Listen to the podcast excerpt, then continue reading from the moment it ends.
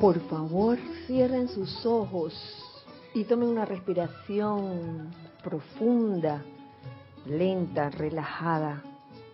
Suelten, suelten de su cuerpo físico toda apariencia de tensión, aflojando cabeza, cuello, hombros, brazos, tronco, piernas. Y suelten igualmente y dejen ir de sus cuerpos mentales, emocionales y etéricos todo pensamiento, sentimiento o memoria que no tenga nada que ver con este momento presente, yo soy. Yo soy aquí y ahora. Centra tu atención en este momento dentro de ti, en tu corazón. Vete adentro de, de ese corazón.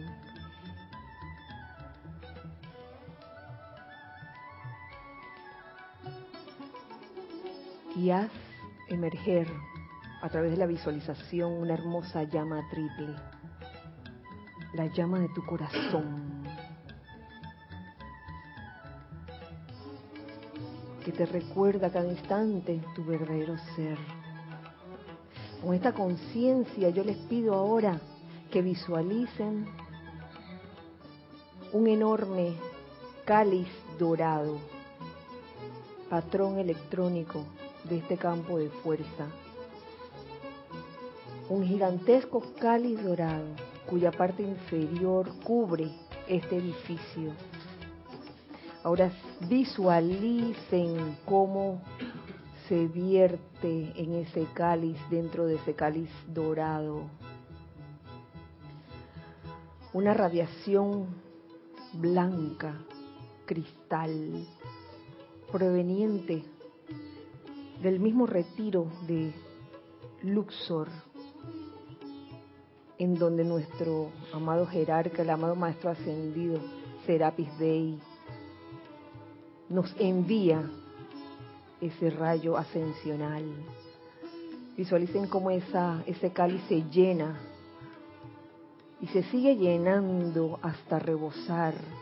Y visualicen ahora cómo esa copa, esa, ese cáliz está ahora derramándose en pura luz blanco cristal por todo el borde, rodeando todo el borde de este edificio, formando al mismo tiempo un tubo de luz blanca, resplandeciente, un tubo de protección el cual no permite la entrada ni la salida de ninguna energía discordante o inarmoniosa, el cual solo permite la vertida de toda bendición, la entrada o salida de toda energía constructiva y armoniosa. Con esta conciencia les pido que me sigan en esta invocación, en esta adoración magna e infinita e inteligencia. Te alabamos y te damos gracias por tu magna comprensión y poderosa manifestación en la conciencia de los aquí presentes. Te alabamos y te damos gracias por cuanto yo soy el perfecto entendimiento en acción y porque yo soy presente por todas partes haciendo todo lo requerido. Yo soy la iluminación yo soy la radiante actividad inteligente en la mente de todos los seres humanos. Yo soy el maestro actuando en el cerebro de todos los seres humanos, causando que el amor divino, la justicia, la paz, la armonía y la perfección se manifiesten en nuestra amada América y en todo el planeta Tierra. Gracias Padre porque así es. Ahora tomen una respiración profunda y al exhalar abran sus ojos.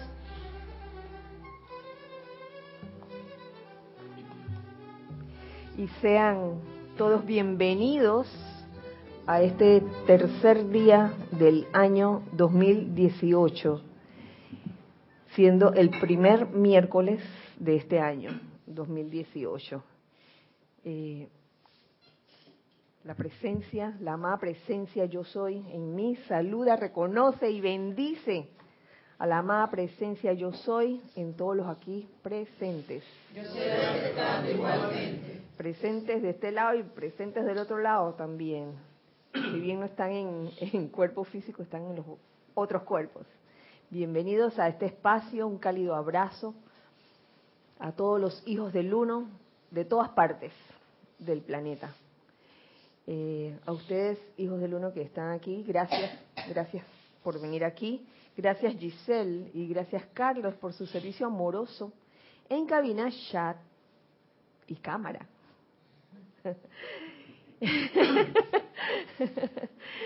Estamos todavía despertando. Estamos todavía después de, de aterrizando más bien, aterrizando después de una semana muy intensa, queridos míos. Y yo estoy segura que ustedes allá también, los del otro lado también tuvieron una semana muy especial. Y esta transición de un año viejo a un año nuevo, pues también es un momento muy especial en la vida de todos, en la que se siente para aquellos que tengan eh, oídos para oír y ojos para ver, se siente una vertida muy especial, lleno de una radiación como gozosa, de esperanza, de un renacimiento. Eh, primero que todo, este es un año donde vamos a tener, como siempre, los Serapis Movies. Yo quiero hacer, primero que todo, los anuncios de los Serapis Movies y decirles cuáles van a ser. Hasta tenemos hasta tres, cuatro, tenemos ya cinco meses cubiertos de Serapis Movies. En enero, y ya está puesto en el calendario de eventos dentro de la página, en enero, el 14 de enero, tendremos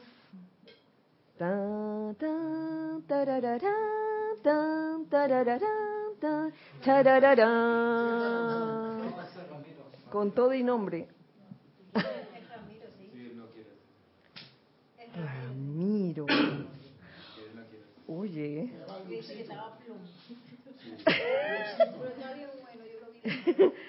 Episodio 7. Tendremos la apertura.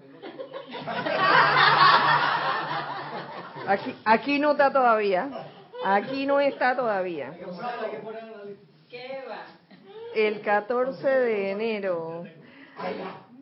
Y eso, fue, eso es un domingo. Y el domingo siguiente tendremos servicio de transmisión de la llama de la ascensión, que es el domingo 21 de enero.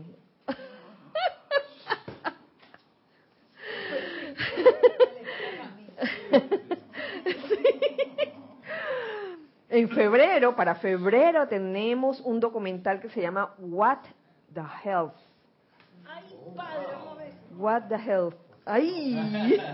Nere, le salió del alma y vamos a ver eso, dice. What the Health. Oh, tremendo documental. Mm. ¿Cuál fue el que vimos el año pasado que tenía que ver? Conspiracy. Bueno, todo está relacionado. En marzo veremos una ópera llamada La Flauta Mágica. Eh, creo se basa en, en, la, en la música de, de Mozart, es de Mozart, de Mozart, ¿verdad? En abril tendremos Belleza Inesperada. Uh. Esa es una película con Will Smith. con Will Smith. Y no, y no, me acuerdo de los otros artistas, creo que sale esta...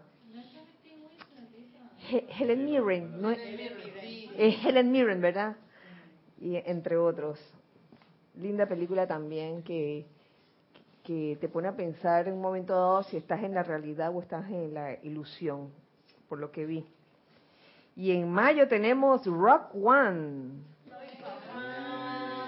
¿De qué se trata Rock One? A ver, los que saben de... Que hable alguien, por favor. Acerca de la esperanza. Rock One es acerca de la esperanza Y no es ninguno de los episodios de Star Wars, pero el episodio 3.5. Ajá. Gracias. Episodio 3.5 de Star Wars. Bueno.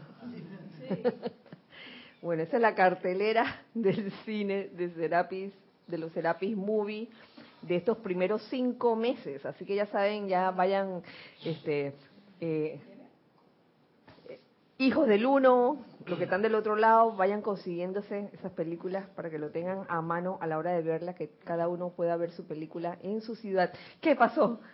¿Qué pasó? En, junio, Coco. bueno, eso, eso hay que conseguirlo. Ay, Dios mío. Sí. Ay, ya está decretado. Ay, Dios mío, no, no estaba aquí en la, no estaba aquí en la lista. Aquí yo lo voy a apuntar aquí. Coco en junio. ¿Por qué? Oye, Sí, hay que llevar, hay que, hay que traer Kleenex, pañuelos y todo eso. Así que.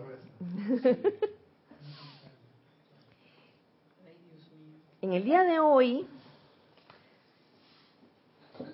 quiero que hagamos un recorrido por lo que fueron los ocho días de oración de aquí del Grupo Serapis B de Panamá. Quiero que me acompañes todos ustedes, hijos del uno, en este recorrido con sus comentarios al respecto. Fueron ocho días muy especiales, muy intensos, eh, en los que se energizaron dos decretos, comienzo por decir que se energizaron dos decretos. Uno de ellos eh, está dentro del ceremonial volumen 1 en la página 254 y el decreto se llama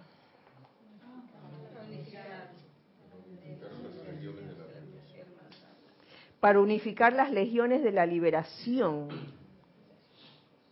Y fue un decreto muy especial, invocando a los santos seres crísticos de todos, de todos los seres humanos, invocando al amado San Germain y Lady Porcia, a los seres del séptimo rayo, a la llama violeta de la liberación, por un tema de protección y de unidad o de unidad y protección, porque de las primeras cosas que dice este decreto es unifíquennos, manténganos juntos y unidos, háganos y manténganos como uno en propósito, tanto en los tiempos buenos como en los malos. Esto suena como a un casamiento, ¿eh? un matrimonio, y que acepta a este hombre o a esta mujer, eh, a estar siempre con él en la salud y en, Exacto, en la, eh, en la salud, en la, en, la, en la enfermedad, en los tiempos buenos, en los tiempos malos. La conciencia de unidad, eso es. En los tiempos buenos y malos. Ajá. Es lo malo generalmente donde se pone a prueba la unidad. Exactamente. lo bueno todo el mundo abrazado, chévere, pero los malos. Sí. También ahí donde. Y, y, hubo, han habido han habido varios momentos, entre comillas, de los malos en que, en que han sido grandes oportunidades para unirnos, sobre todo unirnos en, oración. Yo ahora mismo recuerdo dos de ellas, pero no lo, no, no, ni los traigo a colación, solo les digo, oye, han habido momentos también que no han sido de los momentos buenos y son esos momentos en que en que cada quien olvida sus cosas personales, cualquier diferencia, en ese momento se olvida todo eso y se da prioridad a la unidad como grupo. Y esto, esto, es, esto es un buen decreto para aquellos hijos del uno que, que están conformando grupos, campos de fuerza, porque es la unidad lo que lo que nos va a proteger. Se dice, la armonía de mi verdadero ser es mi máxima protección. Claro, la armonía de tu verdadero ser es tu máxima protección, pero cuando estás en grupo, la armonía de nuestro verdadero ser es nuestra máxima protección. Y es el mantenernos unidos lo, lo que en verdad nos, nos va a proteger de todo. Gracias, Padre. Gracias, gracias. Ya llevamos 28 años, este año cumpliremos 29 años.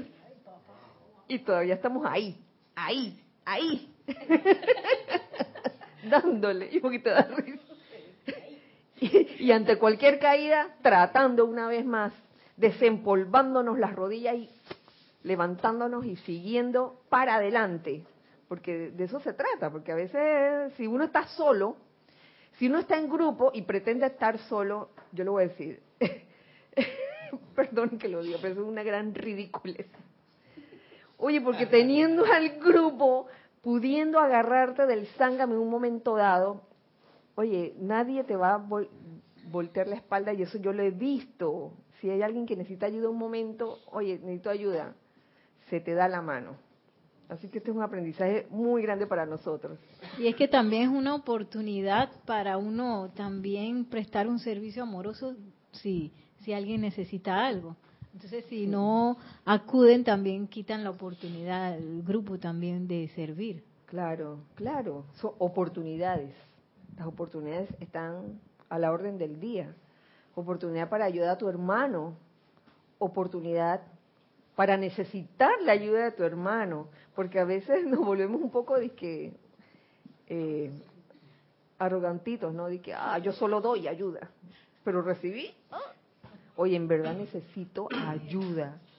Ayer yo pedí ayuda porque yo dije, dije en verdad, yo no sé cómo hacer esta cosa en la, en la computadora. Yo no sé cómo hacerlo. No me voy a poner de, de, de arrogante, que, que no se entere, que yo no sé porque...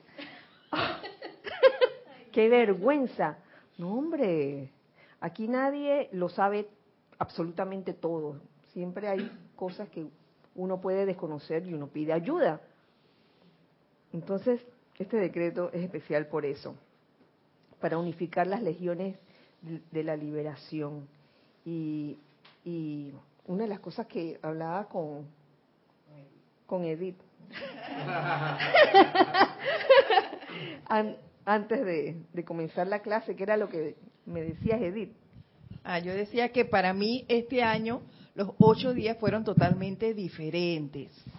Eh, no sé, se sentía en el, en el ambiente como mucho júbilo y mucha unicidad.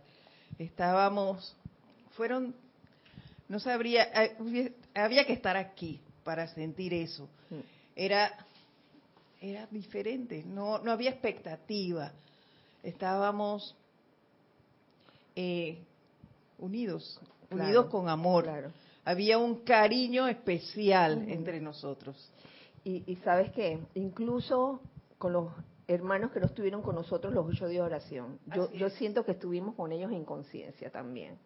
Que no estuvieron por A o, B razón. También, también, ahí hubo, hubo esa conexión. Por lo menos yo así lo sentí. Sobre todo en, aquel, en aquellos momentos en que nos visualizábamos todos, ¿no? Eh, el otro decreto que se energizó durante los ocho días fue un decreto contenido en el libro de invocaciones, adoraciones y decretos en la página 80. Ese decreto se llama para aumentar el deseo de conocer la verdad y es un decreto solicitado por el amado Mahashohan. Y allí me parece que es muy importante el magnetizar esa cualidad que a veces esa cualidad de la verdad es como, eh, como que algunos se esconden de ella porque, ah, por no sé, por alguna razón, porque piensan que la verdad es una cosa y en verdad la verdad no es lo que tú crees, sino que es simplemente. Y una cosa que dice este decreto es eh, dirigir los poderosos rayos de luz a la conciencia de la humanidad de la Tierra, de manera que los dogmas, credos limitantes, opiniones preconcebidas, pasiones y, deseos destructivos de los sentidos externos sean sobreseídos por el santo ser crístico en la cámara secreta de cada corazón, con un deseo de conocer la plenitud de la verdad de Dios concerniente a su vida, su relación para con ella, su capacidad para sacar de ella y a través de ella, y su unificación con ella para completar su círculo de manifestación y ser una vez más divinamente individualizado. Eh, al principio de este decreto se invocan a los, al amado Mahashohan, a la poderosa Astrea, al amado Maestro Ascendido Hilarión en Creta, a los miembros de la Hermandad de la Verdad en Creta, porque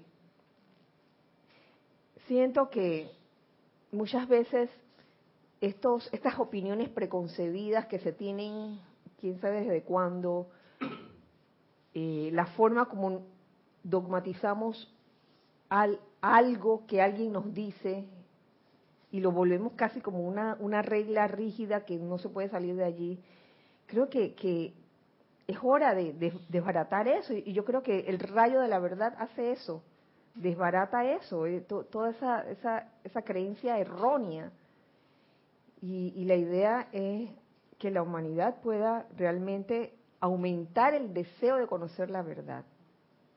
Porque la verdad está ahí, pero es aumentar el deseo de conocer la verdad.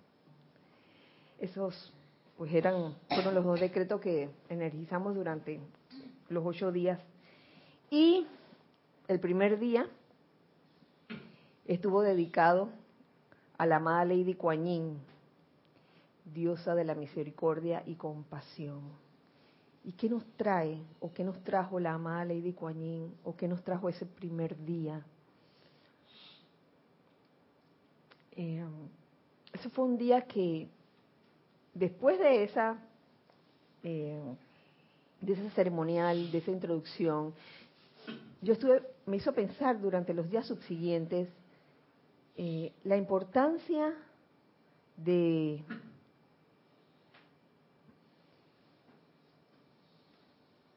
sacarnos un, dogma sobre el error, el dogma que hay sobre el error. Yo digo que es un dogma, que, es la creencia de que cuando cometes un error tienes que sentirte mal o te tienes que sentir culpable. Y yo creo que ahí está la misericordia, si alguien tiene algo que decir. Ahí está la misericordia, la misericordia de, de poder realmente transmutar lo que se llama error que en verdad yo no, yo no lo veo como error, sino como una experiencia. Sigo, sigo diciéndolo, pero bueno, llamémosle error porque es una palabra, es una palabra. La cuestión es que se ha teñido esa palabra error con el sentimiento de, de culpa. Entonces la idea es descartar ese sentimiento de culpa e irnos siempre al balance, al balance de todo esto. ¿Tú querías decir algo, Cristian? Mira, que me acuerdo una clase de, Jorge de hace bastante tiempo, que él nos comentaba que no me acuerdo si lo había leído, lo había visto en algún programa o algo, que ese concepto era muy occidental, porque los orientales aprendían de sus errores. Cuando cometían un error, el error era una enseñanza y de, ellos aprendían, pero que los orientales, pero que los occidentales, los errores, entonces teníamos que pagar por el error, entonces eso generaba el sentimiento de culpa y de autocastigo y autoflagelación. Y que esa era una gran diferencia entre Oriente y Occidente, ¿no? Los orientales aprendían de sus errores y los occidentales pagábamos por los errores. Entonces eso... generaba el sentimiento de culpa, ¿no? Claro. Entonces ahí el, el, el que vale es tomar el error como una experiencia. Pero lo primero que uno debería hacer si uno quiere hacer un ejercicio de transmutación de, esa, de ese error es reconocerlo, ¿no? Tal como, como decía Lorna ese día, quien Lady Kuan, Lady habló a través de Lorna ese día y reconocerlo, porque si, si tú te piensas que puedes como jugar vivo, y, eso, eso tiene que ver con el segundo día, jugar vivo y lavarte las manos de que, ah, yo no fui, yo no fui, fue, fue el otro, fue el otro. Entonces eso tampoco vale, es irse siempre al balance. ¿Tú querías decir algo, César? Gracias. Yo creo que ahí el punto de error en el campo legal es que le ha dado el estigma a la palabra varios juicios donde la persona ha cometido una cosa horrible abogado defensor buscando misericordia dice, cometió un error, mató a 20 personas en el colegio, cometió un error. Entonces se sanciona ese error y queda en nosotros que el que comete un error debe ser sancionado. Entonces me parece que por ahí se cambió lo que era aprender del error a que el error se convirtió en algo de culpa y castigo. Sí, de culpa y castigo. Y en aras de que ya se elimine de una vez por todas ese sentimiento de, culpa, una vez más, que se erradique, encuentro aquí dentro del libro de Manuel un, un, un extracto de, yo creo que nos puede servir, que tiene que ver con, con ese tema, que dice así, pregunta, ¿cómo encaro algo de lo que estoy avergonzado o arrepentido? La respuesta es, mediante un arrepentimiento honesto. Este salta del corazón y purifica rápidamente. La responsabilidad por una acción es loable. La responsabilidad, no el cargo de culpa.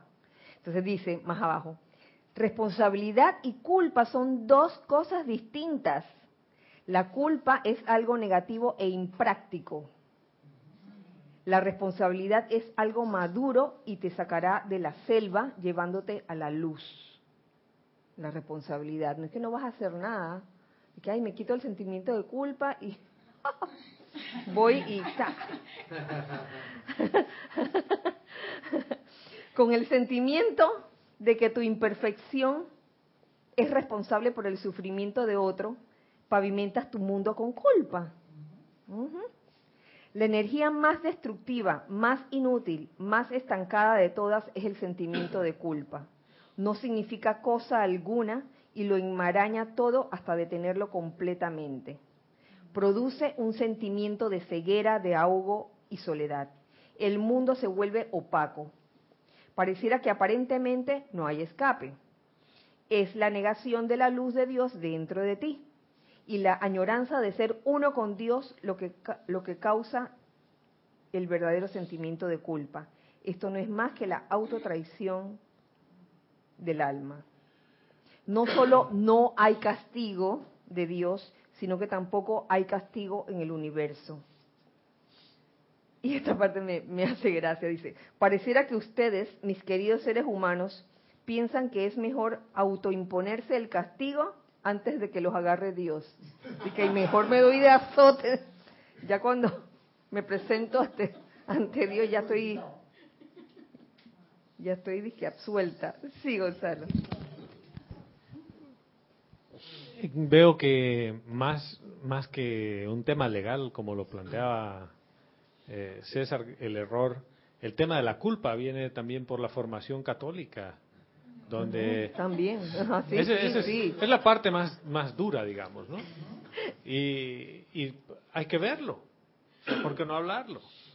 O sea, si tú no, si no te confesabas y no te daban tu penitencia, entonces eras un pecador. Y pecado, entiéndase, porque tenías culpa y castigo y tenían que crucificarte para que entonces tú te absuelvas de la culpa. Y, y ese, ese es un tema, eh, tomando palabras más menos de lo que Lorna hablaba también el primer día de la programación.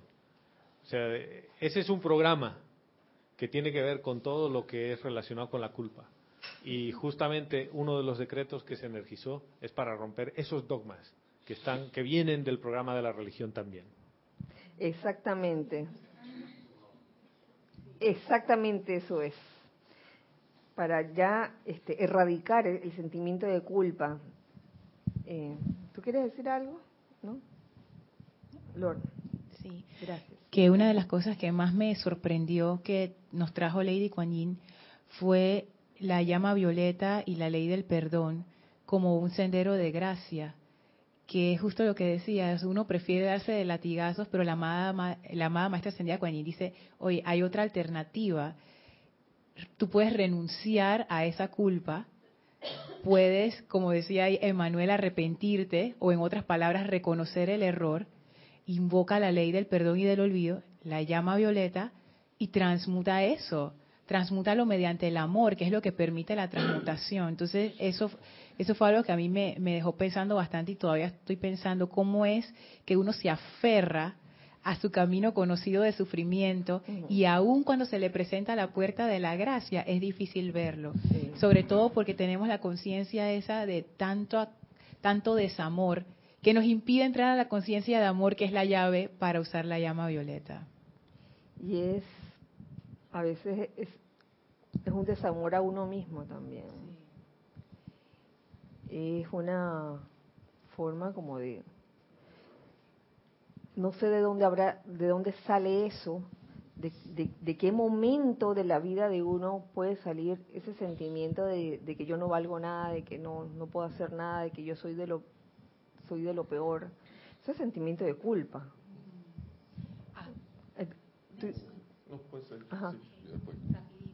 Y otra cosa que ella decía, y en realidad lo dice, lo dice toda la literatura de los maestros, cuando me puse a investigar y ver las referencias a la ley del perdón, todos los maestros decían que mediante la ley del perdón y la llama violeta, uno puede liberarse de toda, pero de toda la acumulación discordante en todas las vidas que uno tiene.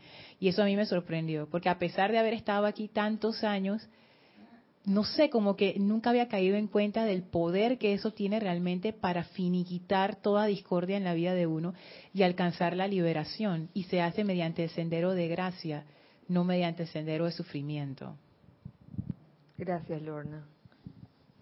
Sí, que veo ahí que ese es un momentum que hay envolviendo, que hemos creado nosotros envolviéndolo todo, porque cómo de repente yo me siento así, que no, que ay, ya no puedo hacer más nada, ya todo se derrumbó y está listo y, ya pues, y no tengo remedio y eso, esa, esa conciencia ha sido acumulada, yo creo, de esto viene desde tiempos bíblicos y más atrás, yo creo, siento yo. Entonces, pero lo importante es que con, con, esto, de, que uno puede ir más allá de eso con, con, con la llama violeta y la ley del perdón, caer en la cuenta también que uno se puede autoliberar porque si uno no hace eso, entonces, ¿cómo yo voy a estar formando parte de las legiones de la liberación si yo todavía tengo conciencia de, de que no tengo remedio?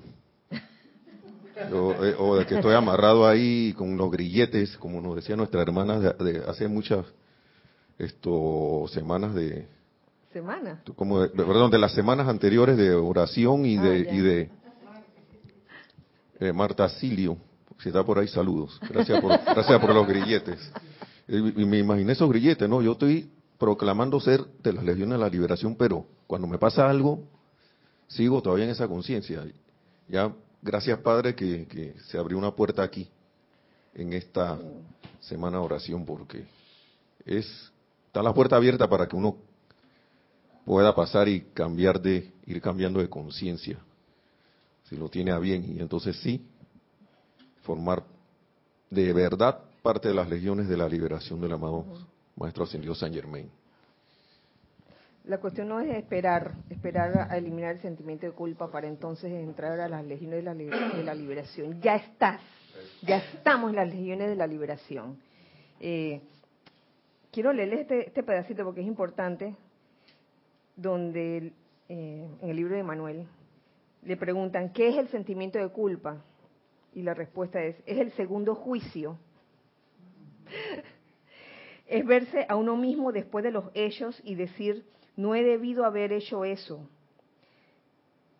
Pero mis amados, y esta es una postura, si en realidad no deberían haber hecho eso, no lo hubieran hecho. Verlo de ese modo, a, uno le suena de que, oh, es, que, mire, si en realidad no deberían haber hecho eso, no lo hubieran hecho. Sepan que cuando pasó era lo más apropiado, si no, no lo hubieran hecho. Entonces, a veces cuesta comprender algo así.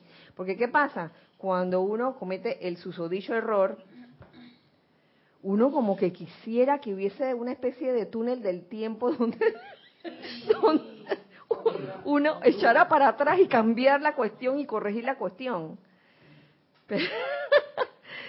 Pero, en verdad lo que pasó, pasó porque tenía que pasar y algo aprender de eso. sí, porque si no, ¿cómo lo ibas a aprender? a mí me hace sentido que, que esta, esta consideración termine con la pregunta, bueno, ¿qué aprendí de esta experiencia? Si ya no, no es tan acertado tratarlo como error, sino como experiencia, para que se pueda mejorar el que hacer, creo que tiene que cerrar con esa pregunta. Bueno, esta experiencia, ¿qué aprendí? Porque si uno no se hace esa pregunta, va a seguir haciendo, creyendo que es una gracia y, y no. Es que a eso me refiero con buscar el balance, que lo dije hace, hace unos minutos. ¿Tú quieres decir algo, Nere? Sí. Ok. Gracias, Ramiro. Nere. Sí, que lo bueno del error es que pone en evidencia algo. Yo pongo el ejemplo en una clase de danza cuando me ha tocado enseñar. Cuando alguien se equivoca, ay, eso es tan bueno, porque entonces uno se da cuenta de muchas cosas que, que uno por los cuales tiene que pasar, hasta cambia la clase y todo por una sola equivocación. Y si no, esa persona no se equivoca, uno no se da cuenta de las necesidades. Ah, así, así es. que hay que mejorar. Sí, exactamente. Porque no irse a los extremos. Un extremo sería sentirse horriblemente culpable por un error y el otro extremo sería de que, ah, yo estoy bien, ustedes están mal, yo soy, la, yo soy la que estoy bien y ustedes están mal, porque esa es la conciencia que nos trajo el segundo día. El segundo, ah, segundo día eh, habló la diosa de la libertad a través de Nere, Nereida, y Nere nos trajo un triángulo. un triángulo, un triángulo es una figura de tres lados, donde uno de los lados era el Cristo. Otro de los lados era Barrabás y el tercer lado era Poncio Pilatos, Pilatos. Y cada uno representaba algo, hablando del uso de la libertad, del uso que uno le da a la libertad. Y como Barrabás, Barrabás representaba al uso incorrecto, al uso incorrecto de, de la libertad que se manifestaba en, bueno, libertad para para para sentirse culpable, exactamente, eh, exactamente, para sentirse culpable, libertad para manifestar toda una serie de, de sentimientos discordantes. Eh, ay, que porque soy libre, este sí. Lo que no sabe es que todo, todo eso por ley de causa y efecto tiene una, una consecuencia y no como castigo, eso, no como castigo. Estaba esa, ese lado del triángulo, Barrabás, estaba el otro, eh, el otro lado que era Pilatos, que, que se lava las manos, es esa parte de la personalidad que se lava las manos que dice, yo no fui. Dice, ¿qué es la verdad? ¿Qué es la verdad? ¿Cómo es? A ver. Dice, dice, ¿qué es la verdad? lavándose las manos como quien dice, pero si esto puede ser esto, pero también puede ser lo otro, pero qué sé yo. Entonces, como, como el que escoge a Barrabás sin, eh, quién sabe, hasta sabiendo, porque él sabía que Barrabás era, era, era un malandro, sí, pero de todas maneras lo escogió eh, apoyándose de las masas porque las masas decían, Barrabás, Barrabás, puso disque a las masas a escoger. Pero él se lavó las manos y, y dijo así, ¿qué es la verdad? Como quien dice, esto también puede ser la verdad, escoger a Barrabás. Todo eso en nombre de la libertad.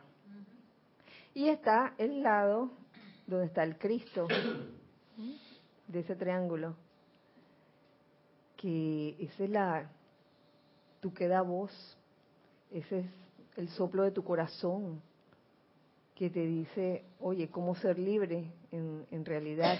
Y a veces esa voz, esa pequeña y queda voz te está gritando y tú no le estás escuchando.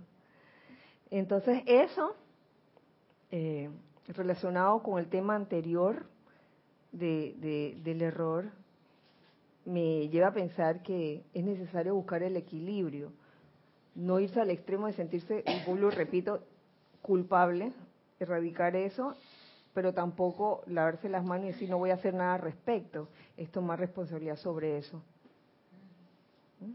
Yo creo que esa voz interna en ti se encarga de, velarte qué actitud tomar en cada situación donde aparentemente cometes errores o en cada, cada situación cualquiera. ¿Tenemos algo más de, ese segundo día? ¿No? ¿Sí? ¿No? Bueno, que a mí me impactó el hecho de que, eh, por ejemplo, en mi vida yo he utilizado tanto tiempo esa ecuación donde incluyo a Barrabás e incluyo a Pilato. Y una de las ideas era colapsar esa ecuación de triángulo y convertirla en uno solo, que es el Cristo. Eh, el uso correcto de, la energía. Que eh, como que, bueno, por lo menos en mi caso yo tengo más experiencia con Barrabás que con, que con, que con el Cristo. Y es un poco empezar a inclinar la, la balanza hacia ese equilibrio uno con el Cristo. Claro. Porque no se trata de que ya vinimos, eh, vinimos a esta encarnación ya puros y perfectos. Estamos aprendiendo. A mí lo que me, impresionó de ese discurso fue, bueno, así fue que yo lo percibí al ver el, triángulo, es que está la opción crística. Y en mi triángulo antes esa opción no estaba. Las únicas dos opciones eran Pilato y Barrabás. Pero ahora de repente hay una tercera opción. Y entonces eso, eso a mí me, me dejó pensando. Y todo tiene que ver con la escogencia. Y es algo tan sencillo, es simplemente una escogencia. Entonces ahí es donde yo amarro atrás y veo ah, cómo las programaciones de uno hacen que uno automáticamente se vaya por Pilatos y Barrabás, pero para ir por la opción crística uno no va por programación, uno va por el corazón. Entonces eso a mí, wow, a mí eso me dejó pensando un montón. Y ahí mucho de idea preconcebida con respecto a eso, a Barrabás. ¿Cómo así? A ver cuando dices ideas preconcebidas, me pongo a pensar también con respecto al Cristo. Dice que, ay, yo voy a ser buenecita y esa es la opción crística. Y eso es una programación también. en un momento dado. Sí, ah. ahí lo que uno, ha de hacer es, como siempre dices, escucha tu corazón, que cada momento es distinto. Escucha la opción crística. Pero lo fácil es, o lo automático es irse por la programación que te dice, ah, es que así actuaría el Cristo y entonces esto es lo que voy a hacer y pácata, es otra programación. Sí, programación de que hay que tienes que obedecer a tus padres aunque tengas 40 años. Hay padres de 40 a 50 años que piensan que los hijos le tienen que obedecer. Sus padres piensan que, que ese hijo de 40 o 50 años tiene que obedecer. Esa es tremenda programación. Y hay hasta amenaza de castigo, de que ah, te vas a ir para el infierno y toda esa cosa.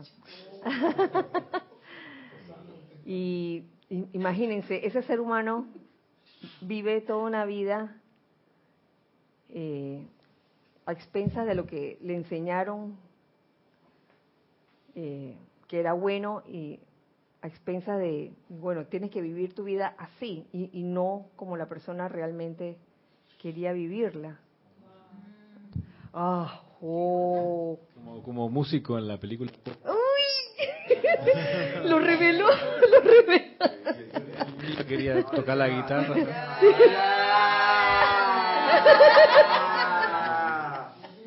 Sí, sí, eh, eso, eso, es que eso pasa, eso pasa en muchos, en muchos, en muchas familias.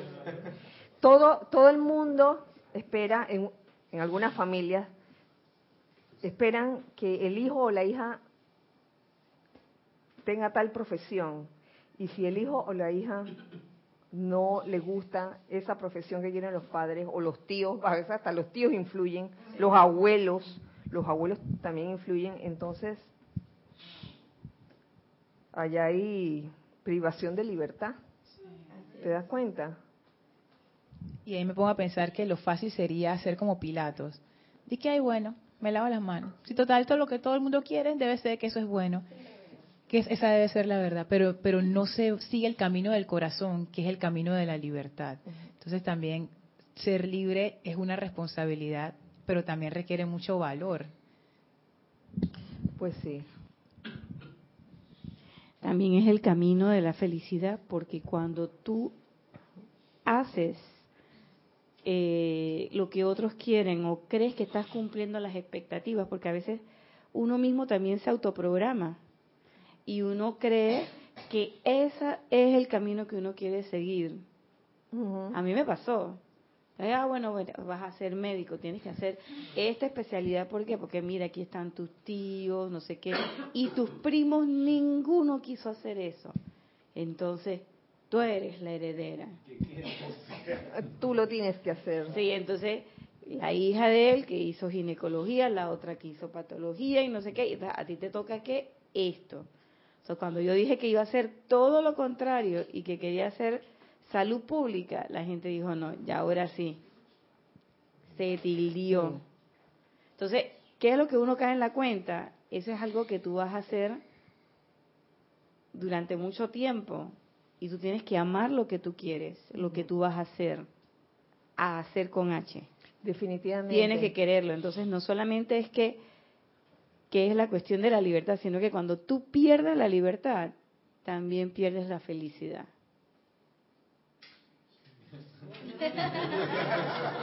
Yo puedo agregar algo. Ah, entonces, no, ya, ya, terminé. Que, que también eh, algo que, que creo que salió en el, el primer día es que es necesario estar como muy despierto y muy consciente eh, para poder sostener ese amor que te va a llevar a escoger, ¿no? Entonces no se puede llegar al Cristo dormido ni con la con la programación es menester estar despierto y consciente. Así es. Eh, casualmente hoy veía un caso en que había unas personas que se dedicaban a complacer a personas moribundas en lo que querían hacer. Oh. Y, me recuerda también otra película, Patch Adams. Patch Adams, eh, en donde creo que el mismo Patch Adams estaba atendiendo a unas personas que eran como de tercera edad y que cada una tenía su sueño. Había una que, cuyo deseo era sumergirse en una piscina de espaguetis. Y eso puede sonar como loco, como un sueño loco, pero a veces son esas cosas lo que, ay, por fin, me sumergí en una piscina de, espaguetis y punto. No, no creo que fueran comestibles. ¿Tú, tú, ¿Tú te imaginas eso, Cristian? Entonces, ese, ese, ese, es en parte, tú sabes, ese, ese, deseo del corazón. Aquí, aquí se está poniendo en ejemplo de que, bueno, piscina de espaguetis, etcétera. Me recuerdo otra película con este Morgan Freeman y Jack Nicholson. Jack Nicholson. Hicieron una lista.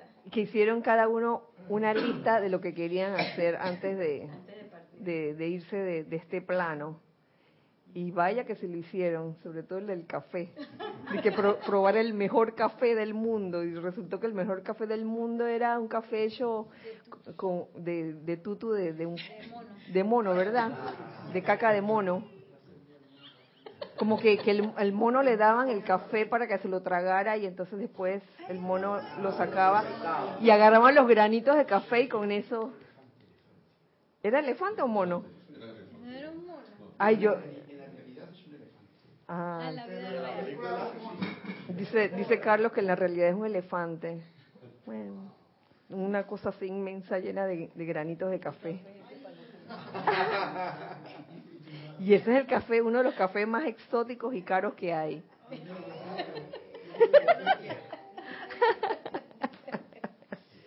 Oye, pero el café ese que está ahí, ustedes no saben de qué.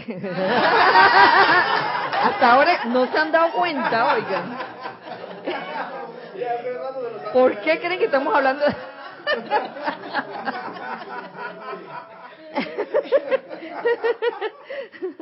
No es el café, café Durán. Creo. Erika. es dura, ¿no? Ah, bueno.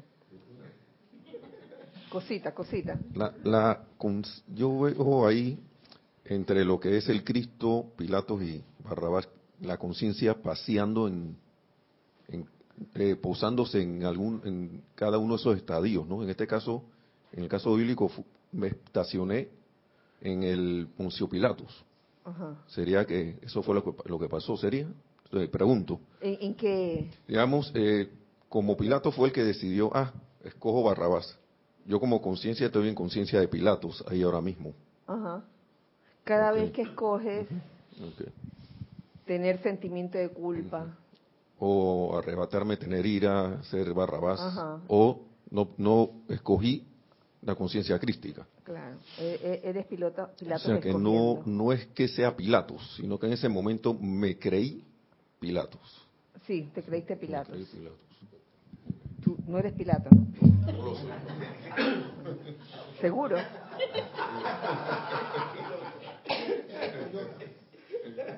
en inglés había un chiste que se referían a Pilatos de que eh, Pontius the Pilot y lo dibujaban dijo a Pilatos dentro de un avión, así manejando el avión. Pontius the pilot.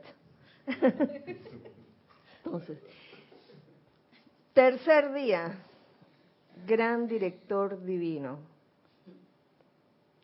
que habla a través de Irina. Y una de las cosas que se me grabó, si a usted se les grabó otras cosas, de ese, de ese tercer día de oración, pues también, por favor, compártanla. A mí lo que me, se, me grabó fue la famosa mochila de piedras que uno a veces lleva, y no de piedras tan grandes, porque las grandes son fáciles de, sacar porque se pesan, sino que a veces en el fondo de, de la mochila quedan esas piedrecitas pequeñas, sobre todo de, de recuerdos que pueden causar aflicción o que pueden causar apegos también que no necesariamente son recuerdos o memorias desagradables, porque una, de las cosas que sí el, amado gran director divino lo ha dicho año tras año y, es dejar el pasado atrás. Y uno dice que, bueno, voy a dejar el pasado atrás. Pero si era, esto era, era como una llamada de atención a cada uno de nosotros para ver en qué medida en verdad habíamos dejado todo el pasado atrás o todavía teníamos alguna reminiscencia de algún recuerdo, alguna piedrecita de algún hecho, acontecimiento que a veces no necesariamente desagradable, sino todo lo contrario, agradable. No es el hecho, no es que sea malo recordar a alguien del pasado. El hecho es recordarlo y, y siempre estar con, esa programación mental de que siempre lo pasado fue, era mejor. Mm. Hay gente que vive así. En el pasado, ay, el sancocho era más rico cuando lo hacían en tal lugar. Sancocho, la, una sopa típica panameña. Ay, que, que, que ahora los teléfonos, los de antes eran mejores, así con los los discos. Eh, ¿Qué otra cosa? Los, los autos de antes eran mejor, duraban más, todo era mejor antes. Entonces, vivir con esa conciencia siempre diciendo que lo que, que, mejor era lo pasado, eh, en verdad no lleva a nada constructivo ni a nada realmente beneficioso para todos, sino, diría yo, lleva hasta un estancamiento. Por eso a mí me hace gracia cada vez que se lanza algo nuevo, siempre hay unidades que se resisten a eso y dicen, no, no. ¿Ustedes nos recuerdan algún ejemplo de eso? En que, en que se haya lanzado al, al público algo, algo nuevo y que la gente haya protestado. ¿Cómo fue? Ah, dice por allá de que el episodio 7, eh, o el 8, el 8. El 7 fue que... El que dice que no es bueno. Ah, ¿quién quiere decir algo?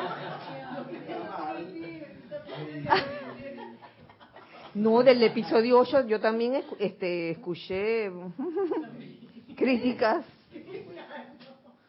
como que qué pasaba, que, que por qué no habían roto con la ley de los Jedi, que qué pasaba, que no no los Jedi no podían terminar así.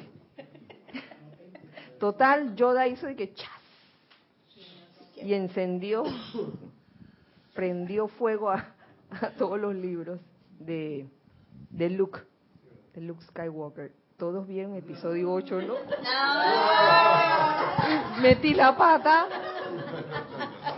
Metí la pata. Vayan a verla, por favor. Episodio 8 también va a ser tema de Serapis Movie, ¿o no? Más adelante. Bueno.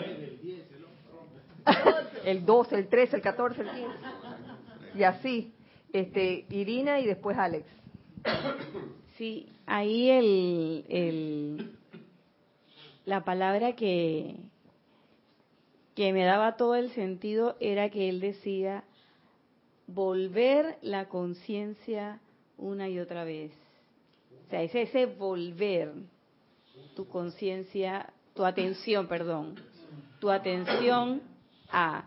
Entonces, ¿eso qué quiere decir? Que yo estoy constantemente dándole y dándole a eso. Entonces, ahí fue donde a mí me hizo todo el sentido porque al principio lo que me impactó fue que el gran director divino decía que desecháramos todas esas, esas, esas memorias de recuerdos buenos, malos e indiferentes. Mm. Entonces, los malos son los que uno siempre puede ver, porque uno, hasta uno es súper autocrítico para uno. Uno para encontrarse bondades hay que escarbarla pero cuando uno se va a encontrar los defectos, ahí están todos y está toda la lista. Y entonces todas las cosas malas uno las ve siempre, pero las buenas no oye porque las cosas buenas son buenas. Y las indiferentes ni siquiera sabes que estás ahí. Mm. Pero siempre tu atención está volviendo una y otra vez sobre eso. Y eso es lo que no te deja avanzar. No es que, y estoy de acuerdo contigo, yo caí en la cuenta después de que no es no hay problema en que tú recuerdes. Eh, de hecho, hay todo un tema con la historia que es importante. Hay todo un tema con la música, por ejemplo, la música clásica, la música académica, que es tan linda, tan hermosa, los ballets, la literatura.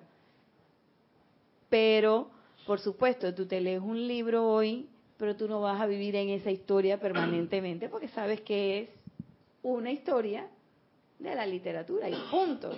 Pero sin embargo, uno se recrea una y otra vez, una y otra vez sobre esas cosas, sobre esas cosas. Y eso es lo que no permite que tú puedas avanzar.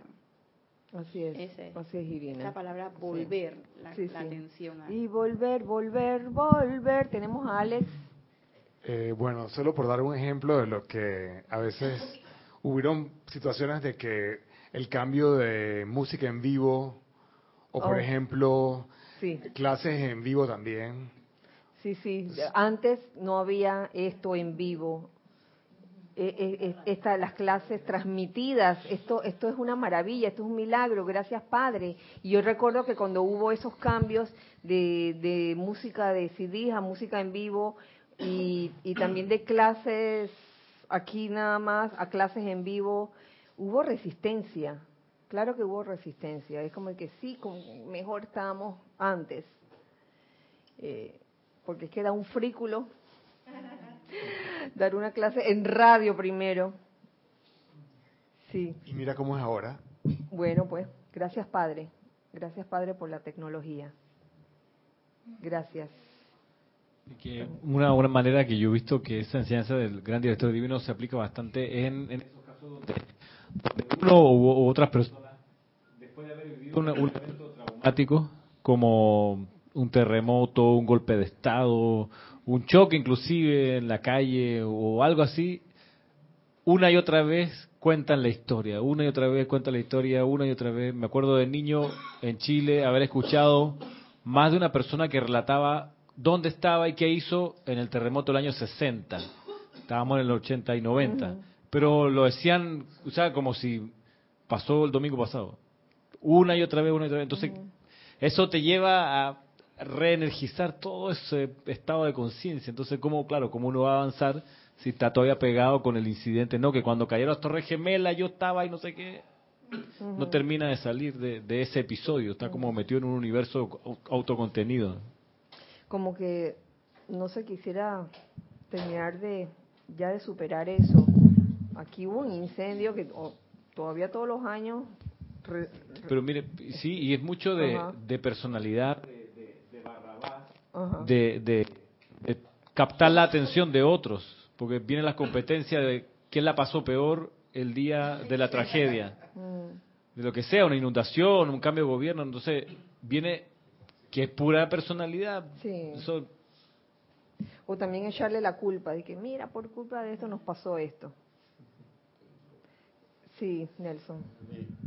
Me causa también, eh, un me causa risa, ¿no? Un ejemplo de que acabo de recordar de algunos familiares que mandan estos mensajes y también muchas personas de que, que el tiempo pasado era mejor, que utilizando la tecnología, dicen, yo hablaba con mis amigos de frente, yo jugaba con mis amigos, no sé qué, pero está, está usando la tecnología que está criticando para decir que el tiempo pasado era mejor.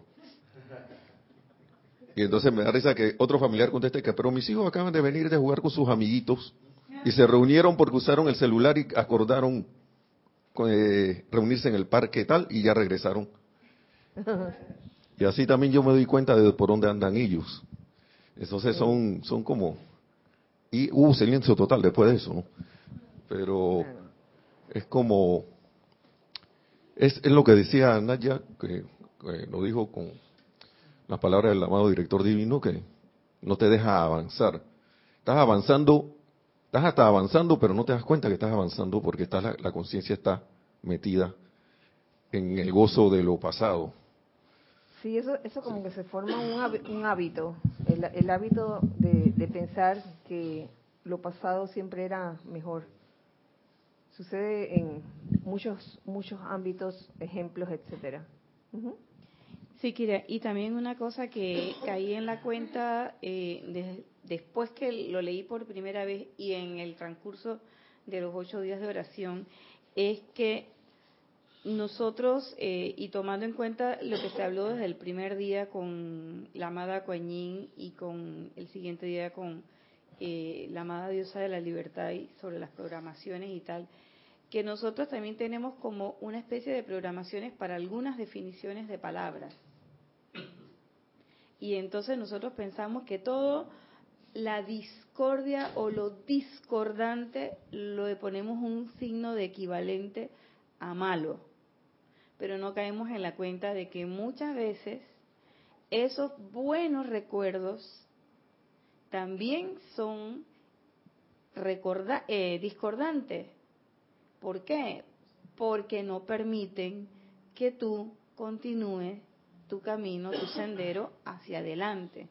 Entonces, lo discordante no siempre tiene que ser algo eh, peyorativo o malo, una tragedia, sino que también puede haber eh, un elemento no constructivo o discordante en un buen recuerdo, que dicho sea de paso, el ser humano lo sublima porque es bueno y porque le gustó. Pero habría que preguntarle al resto de las personas que estuvieron envueltos en ese buen recuerdo si ellos sintieron lo mismo. Claro. Entonces, siempre todo es, ese como ese concepto, es, esa programación y el, asunto está en las estas definiciones. Entonces, nosotros lo sublimamos, decimos, ah, no, es que eso no puede ser negativo, eso no puede ser discordante. Y sí lo es. Mira, es que no, no es el recuerdo en sí lo que pasó, sino la sensación que nos dejó, el, sentimiento que nos dejó. Y mientras sea un sentimiento así como de apego obsesivo, un sentimiento de hasta de aflicción, mientras sea ese sentimiento lo que te deja eso, no alimentaremos nuestro cuerpo causal, porque nuestro cuerpo causal se alimenta de el bien que deja una experiencia, un hecho, no del hecho en sí. Fíjate, y un ejemplo de, de recuerdo indiferente. Yo recuerdo un, un ejemplo que una vez Jorge dio ahí en la cocina sobre algo que yo hice con una o que le hice a una persona eh, que en ese tiempo era muy querida cuando fuimos a México. Y los que fueron a México se acordaban de que yo había hecho eso. Pero yo no lo tenía en mi ramo o sea eso jamás eso para mí era un recuerdo indiferente. Eso estaba ahí pero yo no. Y yo después meses después me encuentro con esa persona y le pregunto porque tampoco le creía a Jorge. Y le dije, oye, ¿es verdad que yo te dije esto y esto y, esto y esto? ¿Qué te dijo? Y la persona me dijo, sí. Y yo dije, wow, y de verdad que te, y te hice sentir mal. Me dice, por supuesto que sí. Entonces ahí caí en la cuenta, yo después me estaba acordando, digo, oye, de verdad, y tuve que hacer bastante llama Violeta porque muchas veces, ¿qué es lo que dice el gran director divino? Buenos, malos e indiferentes. Los indiferentes no los tenemos en la memoria y a eso nosotros no le aplicamos el fuego violeta. Por eso es que, como dice también la amada Coañín, uno tiene que estar usando el fuego violeta constantemente, lo dice Saint Germain y lo dice la amada Porcia. Usen el fuego violeta constantemente porque hay tantas cosas en nuestro haber que nosotros no sabemos. Bueno, quizás eso pudiera entrar en dentro de la categoría de los errores inconscientes, porque eso e, eso ha sucedido. Uy, sucede mucha gente, cuidado, cualquiera de nosotros puede incurrir en eso, en hacer algo que para, que tal vez para nosotros no significó nada, pero le causó aflicción a otra persona. Y eso está. Ajá. Y está la cosa allí vas y por ser una, una cuestión indiferente para ti, repites la acción. tal vez no con esa persona, sino con otras personas. ¿Mm? Y no sé qué, no sé qué, y no sé cuál, con otras personas. Y haces sentir mal a otras personas y no te estás dando cuenta. Porque para ti es indiferente. ¿Mm? Se entiende, se entiende. Eh, pasamos al siguiente día, cuarto día, día de la verdad donde la amada Palas Atenea habla a través de Ramiro. Eh, y más que hablar, lo que, sea, lo que sucede allí es, eh, y yo lo vi así, es como una puesta de atención hacia la cualidad de la verdad, con toda y descripción del templo, del templo de la verdad. Ahí me doy cuenta cuán importantes son las descripciones, las que hemos estado haciendo durante todas las transmisiones de llamas, incluyendo al, eh, a la transmisión de la llama de la ascensión. Cuán importante es una descripción. Puede parecer algo de que, bueno, que para que se oiga bonito, pero no, es algo más que eso. A través de eso, de una descripción, uno pone la atención allí, en el retiro, y por lo tanto se conecta, se conecta con la radiación. Yo lo vi así. No sé si me quieren decir algo al respecto. Para mí da la, da la sensación de que uno llega, puede llegar al templo, sabe por dónde entrar, sabe cuál es el frente, sabe dónde está la llama. Porque si no nos dicen eso, aquí ya llegaste al templo de la verdad. Qué bueno. Y bueno, y, y, dónde estoy? Puedo estar en una nube, puedo estar bajo tierra. ¿Dónde estoy? Eso da una, da una sensación de que mi, conscientemente uno puede hacerse presente. Tiene donde llegar en conciencia. Como que uno conscientemente, eso ayuda a que uno conscientemente entre a ese templo porque si no, ¿de dónde me agarro para, para, para estar allí más? Y, claro, está lleno de belleza, porque es confortable llegar a un templo. Pero si no, ahora prepárense, cierren los ojos y estamos dentro del templo. ¿Y dónde está? Pero ¿dónde está? Primero, ¿dónde está? Segundo, cuando llego allá, ¿cómo yo reconozco a qué, templo es? No, no, no podría. Yo dije, bueno, llegó al templo de en Arabia, digo, de, de, y no sé dónde queda. Dentro de ese lugar y qué edificio de lo que está aquí es, si es que me estoy visualizando algún edificio. O a lo mejor tengo una imagen de Grecia, pero veo puras ruinas y todo está destruido. ¿Dónde voy a entrar allí? Entonces eso es una ayuda tremenda, tremenda, tremenda. Pienso yo que todo, toda, cada cosa tiene su momento, ¿no? Su oportunidad. Y el momento de poner la atención en una cualidad en específico eh, es, un momento para que si los maestros han si los maestros han descargado la descripción de muchos retiros, por algo debe ser. No creo que haya sido por una cuestión cosmética, sinceramente. Ha tenido su razón de ser. Hay momentos eh, de no visualizar el retiro y hay momentos en que sí. Y este era un momento en que sí, definitivamente. Eh, porque a veces se invoca al maestro, pero no se, no se da la descripción. Digo, eso sucede en los ceremoniales regulares, no, no siempre se hace la descripción. Es, más, muy pocas veces se hace descripción cuando hacemos los ceremoniales regulares, pero en momentos como un servicio de transmisión de la llama, yo creo que la descripción ahí es, es importante. ¿Quién quería? ¿Tú, Irina? Sí, yo también coincido con, con Nelson.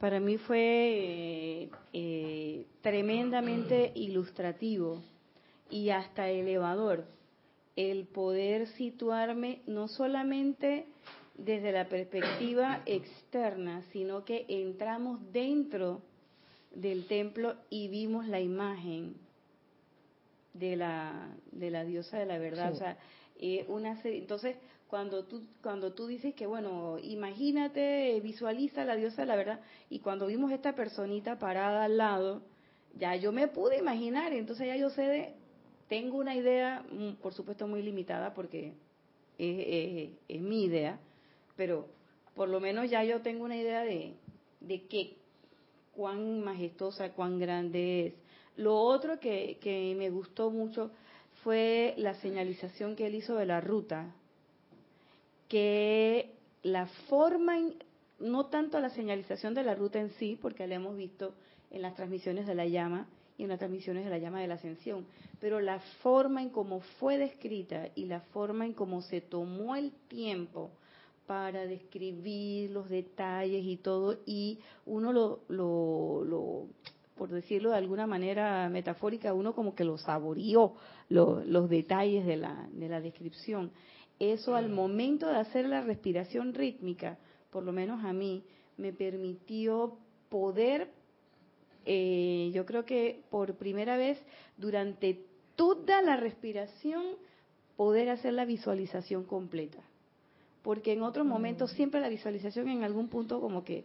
Eh, se mueve, se corta y, tienes que estar a, hacer como mucho ejercicio de atención, pero aquí fue como que fluyó, fluyó muy, muy, bien. Me pareció, por decirle alguna característica, muy didáctico y yo pienso que es un ejemplo que debemos tomar para próximas transmisiones de la llama y de, ya sea de la llama de la ascensión o de los, eh, de los otros retiros, tomarnos ese tiempo, porque a veces uno como que va y que ta, ta, ta, ta, ta, ta, ta.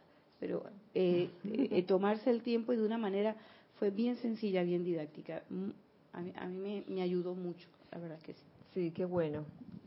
Eso con, eh, con referencia a un servicio de transmisión de la llama. Es, un, es un, una herramienta súper útil. Ahora, por vivencia, cuando uno se va, por ejemplo, de safari, a los lugares donde los maestros ascendidos nos dicen que están los retiros, ahí pasan otras cosas. Yo se los digo porque a mí me pasó la primera vez que fui al lago Titicaca, la primera vez, y yo había leído la descripción, y yo estaba buscando la chocita en el camino. Estaba buscando la chocita, estaba buscando los cojines, qué sé yo. Y las cosas no sucedieron como uno mentalmente las esperaba. No, no sé si, si me entienden lo que les quiero decir. Las cosas tienen su momento y el momento de la transmisión, en el momento de la transmisión de la llama, estas descripciones son importantes. Pero cuando uno se va a, eh, conocer un retiro, uno no se va con tanta cosa de que tiene que ser así o tengo que encontrar esta choza, porque puede que no la encuentres y puede que la radiación baje sin que tengas que entrar a una choza en ese momento. Así que también fue mucho lo que aprendimos con la diosa de la verdad. Y esto corroboró eso que se ha dicho por tantos años de que la verdad no es lo que tú crees que pueda ser, porque a veces nos formamos cosas mentales, eh, conceptos, cosas preconcebidas acerca de, lo que puede ser la verdad. La verdad simplemente es. Eh, ¿Tenemos algo más que añadir acerca de, de ese cuarto día? Sí, César. A mí me parece que en la enseñanza que nosotros hemos recibido, los maestros ascendidos nos dicen que si queremos ir a un templo, que pidamos al jerarca de ese templo que nos lleve en conciencia proyectada al templo. Entonces no puede, no puede ser que yo me vaya a un templo y aparezco en África o aparezco en otro lugar. Porque si yo cumplo con pedirle al maestro que me lleve en conciencia, no me voy a perder. Ningún estudiante de la luz se puede perder cuando le pide al jerarca o le pide a un santo ser crítico que lo lleve a X templo. Me parece que a veces uno se dice, no, que esto me gustó, te gustó, está bien, pero eso no quita la, enseñanza que nos han dado. Usted quiere a tal lado, pide al maestro San Germán que te lleve a tal lado, pide al maestro Hilario que te lleve a tal lado, y ahí te garantizo que no te vas a perder. Pero si tú crees que tú como persona puedes aventurarte, que no está mal, quizás te puedas perder y aparezca en Transilvania cuando iba para Egipto. O no invocar al maestro, sino agarrarte de, de alguien, de un ser humano físico, de que, ay, fulanito, llévame a través de tu canalización, etcétera, llévame a tal lado.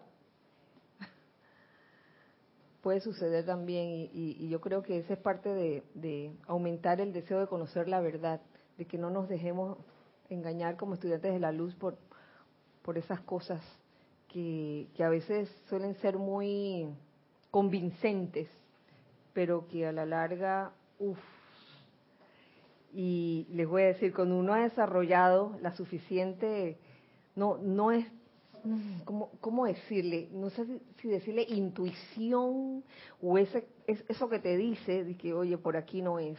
Algo me dice que este no es. ¿Mm?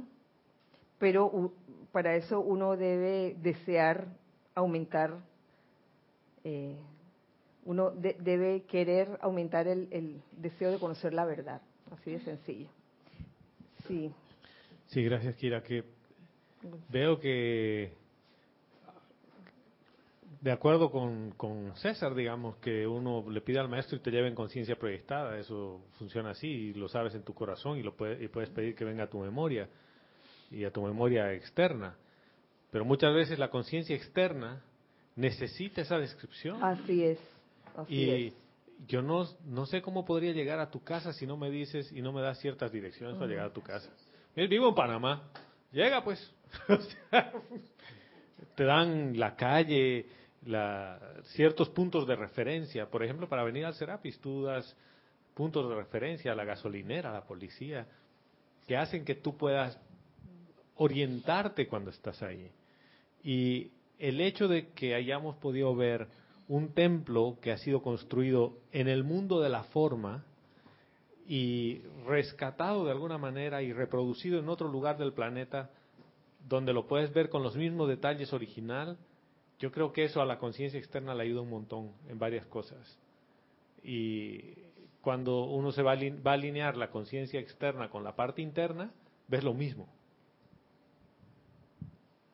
Gracias, Gonzalo. Em, bueno, si no hay más nada que añadir, seguimos al, quinto día. El quinto día eh, fue dedicado a Lady Nada, quien habló a través de Isa.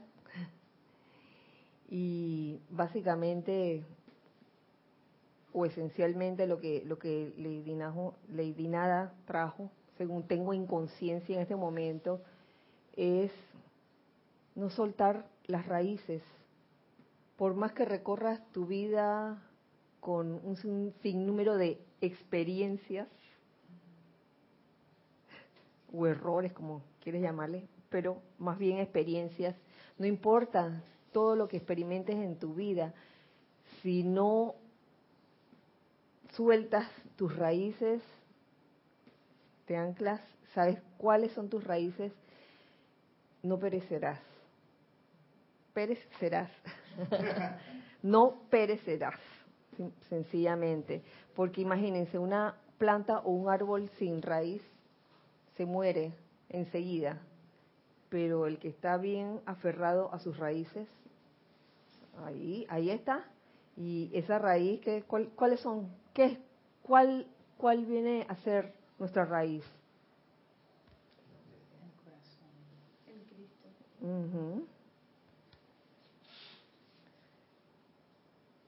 La presencia yo soy en ti.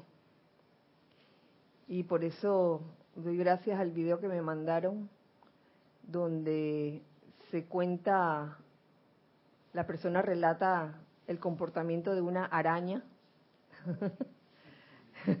yo sé que varios la recibieron y yo no sabía esto de la, del comportamiento de la, de la araña. Dice que una araña teje su telaraña y que muchas veces pasan cosas como viento o bichitos que desbaratan todo el, todo el tejido menos la línea central de la araña y la araña se queda allí, aunque la telaraña está esté toda desbaratada.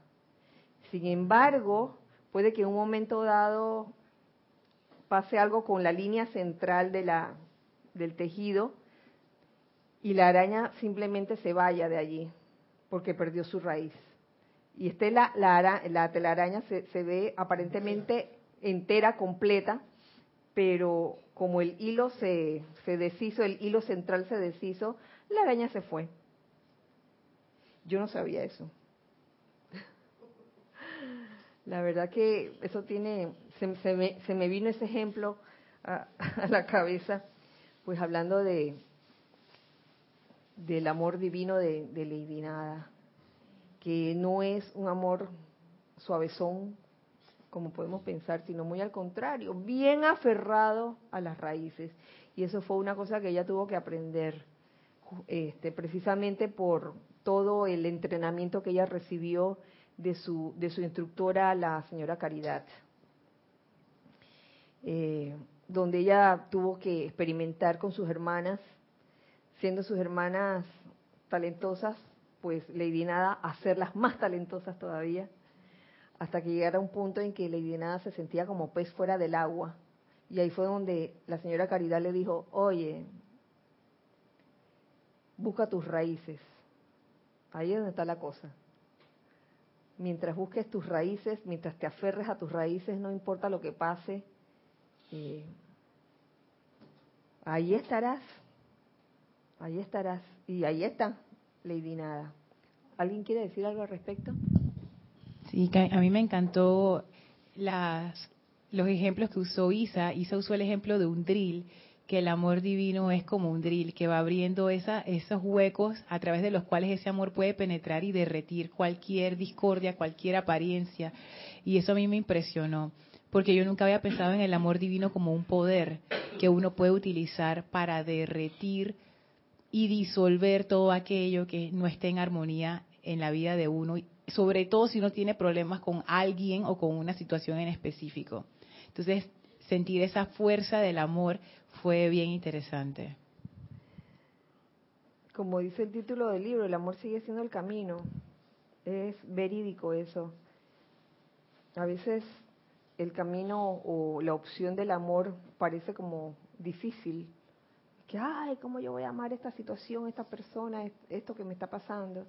Pero créame, el amor es la solución. Es capaz de derretir, derretir todas aquellas durezas. Y liberar. Y liberar, exactamente. Así es. Bueno, pasemos al sexto día, que cayó un sábado, donde la invitada de honor es la amada Lady Porcia diosa de la oportunidad. Y esta vez fue eh, un, un ceremonial con una introducción de dos personas, Gonzalo Ibero, eh, quienes sentí que eh, encarnaron esa oportunidad de de amar y de dar gracias, sobre todo. Creo que ahí se sintió la gratitud como nunca antes y cómo la gratitud va súper, súper unido al amor. Y cómo cuando uno se siente verdaderamente agradecido, como el agradecimiento va unido al amor divino, es capaz de derretir toda apariencia de, dureza. Eh, la oportunidad se presenta día a día para todo, para reconocer un momento dado que metió la pata, sin ser error, sino una experiencia y aprender de él.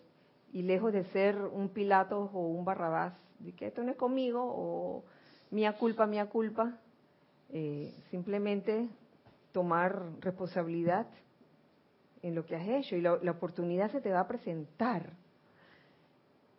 Y a mí me, me, hace gracia cuando he visto situaciones donde una de las personas o las dos quieren tener la razón. Y ahí resuena en, resuena en mí la escena donde en el mercader de Venecia, donde Porcia le, pregunta una y otra vez a Shylock, ¿tú estás seguro que tú no quieres esto? Te están dando el triple de lo que tú le prestaste a Antonio, ¿fue Antonio? Te están ofreciendo el triple, ¿tú estás seguro que tú quieres tu libre de carne? Segurísimo. Y a veces cuando uno quiere tener la razón, sí, porque va de, yo tengo la razón digo, no, a veces uno no lo dice este, audiblemente, pero lo siente. Yo tengo la razón. Y ahí está Lady Porcia diciéndote, tú de verdad quieres tener la razón, tú estás segura. Sí, porque la actitud de esta de este fulano es de y calificas la, la energía. ¡Pra! Viene la situación donde te toca ¿cómo es? Comerte tus palabras. Comerte tus palabras todo lo que vociferaste y te tocó ver que tú también podías cometer esa acción en algún momento. ¿Cuántas veces no ha pasado, no? Entonces la oportunidad está allí para que digas, ¿sabes qué? Yo cojo ser feliz. Yo no quiero ni a Barrabás ni a Pilatos. Yo nada más quiero, yo nada más quiero al Cristo. Así que ahora viendo hacia atrás me doy cuenta que Lady Nada, Lady Porcia y Lady Guanyin han traído todas esa, esa energía de amor y de gracia para liberarnos de todas estas situaciones. Es como que nos están ofreciendo una alternativa a la forma de actuar común, que es echarle la culpa a la gente, sentirse culpable, etcétera, etcétera. No lo había visto así hasta ahora como otra alternativa y esa alternativa tiene que ver con el amor, que por ejemplo a veces uno siempre lo considera como que, ay, suavezón, ahí eso no resuelve nada. Yo quiero resultados ya y para hacer resultados ya yo tengo que hacer las cosas a la fuerza y decirle y hacer y ellas nos ofrecen otro sendero. Entonces, cuando estabas haciendo el recuerdo del mercader de Venecia, me quedé pensando, wow, mira tú cómo es la cosa. Te están ofreciendo el sendero de gracia, te están dando el triple, pero como no lo ves, no lo tomas. Así es, gracias Lorna.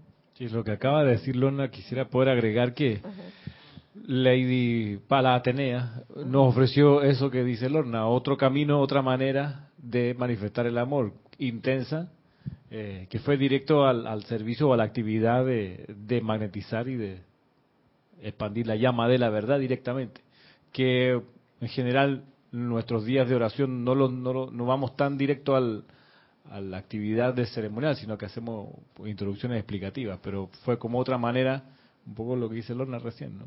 De amar. Claro que sí, claro que sí.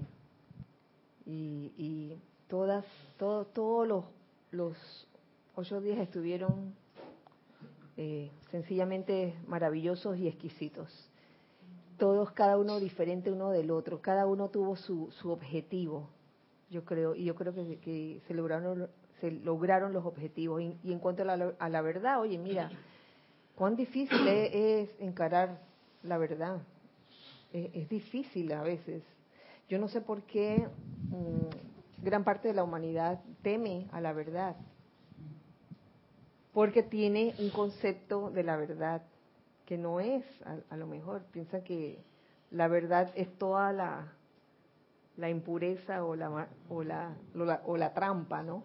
Pero, amenazante. Yo no, una foto que no mostré fue una de un, un aparato que hay en un mall donde se, se dice la voz de la verdad, el, el aparato. Uno mete una moneda y te sale un papelito. O no, uno pone la mano y como que te lee las líneas de la mano y te dice algo, te tira un papelito. Pero el, el, el diseño de toda esa cuestión está con una cara de un sol, con el ceño fruncido y como con la boca abierta, como gritando amenazadoramente lo que va luego a decir en el papelito que es la supuesta verdad. Entonces, claro, eso permea mucho la idea que se tiene de la verdad, de que es algo que te va a amedrentar, te va a enterar de la verdad.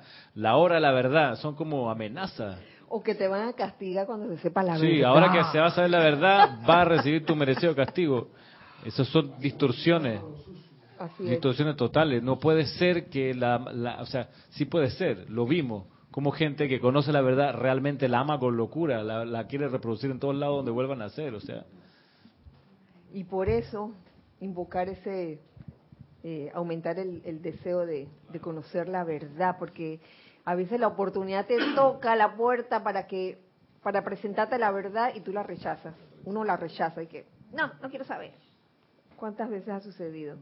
Eh, ay, es que primero venía Nelson, después venía Irina y después Gonzalo. Eh, Corto y creo que medio jocoso que una vez escuché que la verdad o era calva o y para mí que tiene el cabello recogido porque recogido así bonito, ¿no? Para no decir que está calva, porque si uno no la abraza, no la abraza, se va. Y tiene que esperar la, próxima. Entonces, porque mucha gente de que no, que yo la voy a agarrar por aquí, voy a agarrar la oportunidad, pero con duda. Y así no puede. Y muchas veces esa duda viene por, por esta cuestión de no estar claro en qué es la verdad. Bueno, claro. Sí, con lo que acaban de decir. Entonces, y como se va huyendo, no tiene por dónde agarrarla ni por el vestido. Ya cuando parte, mejor dicho, no se va huyendo, ya le toca partir. Bueno, estamos sobre la hora, así que vamos a, ir resumiendo las cosas. A mí lo que más me llamó la atención es que yo tenía la impresión, cada vez que yo leía eso, de que la oportunidad es ahora, yo tenía una expectativa diferente de lo que era la oportunidad. Y con esta presentación que se hizo en los ocho días de oración, caí en la cuenta de que la oportunidad es cada momento, cada segundo, cada cosa. Y entonces caí en la cuenta de que desde el primer día, así como lo ha planteado Lorna, lo has planteado tú, la oportunidad es que yo pueda reconocer mi error. La oportunidad es que yo pueda ver en cuál de los tres triángulos me coloco. La oportunidad es que yo pueda hey, cerrarle la puerta al pasado y así. O sea, y yo digo que la oportunidad más grande que yo particularmente he tenido es tener la enseñanza. Entonces, ahí yo después de, esa, de ese discurso de la diosa de la oportunidad, yo quedé pensando, bueno, ¿cómo yo puedo hacer que esto sea práctico en mi vida y cómo yo puedo aprovechar cada segundo, que valga la pena cada segundo de la oportunidad que se me brinda todos los días. Gracias, Irina. Gonzalo. ¿Ya? Nada. ¡Ay! Eh, bueno, luego de, de, este sexto día con la mala Porcia, vino el séptimo día, 31, con el amado Elohim Vista, quien descargó lo que descargó a través de Erika. Pero trajeron un invitado muy especial que fue el, amado señor Maitreya. Y una de las cosas que a mí se me grabó en conciencia también de ese día fue que de nada sirve toda la consagración del quinto rayo, que es una cualidad de quinto rayo, toda la consagración de que, ay, sí, yo prometo, prometo, prometo, prometo, y quiero hacer, quiero hacer, si en verdad no quieres. Tienes en verdad que querer hacerlo. Y ahí es donde, como invitado especial, eh, el señor Maitreya se, se presenta y que tiene que ver con el amante de ese día también, que tiene partes así, donde no basta con contemplar la belleza de las esferas internas, no basta con compartir la comunión de los santos. Hoy es el día en que es menester que des y consagres tu mundo de sentimientos a tu maestro.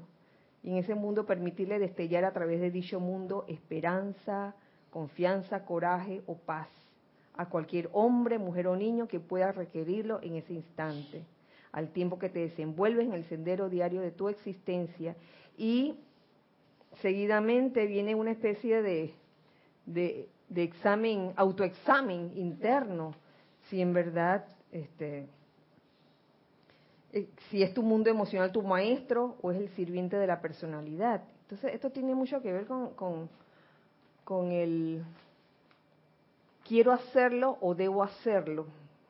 Yo creo que viene por ahí la cosa. Quiero hacer esto o siento que debo hacerlo. Tal vez con un dejo de, de obligación.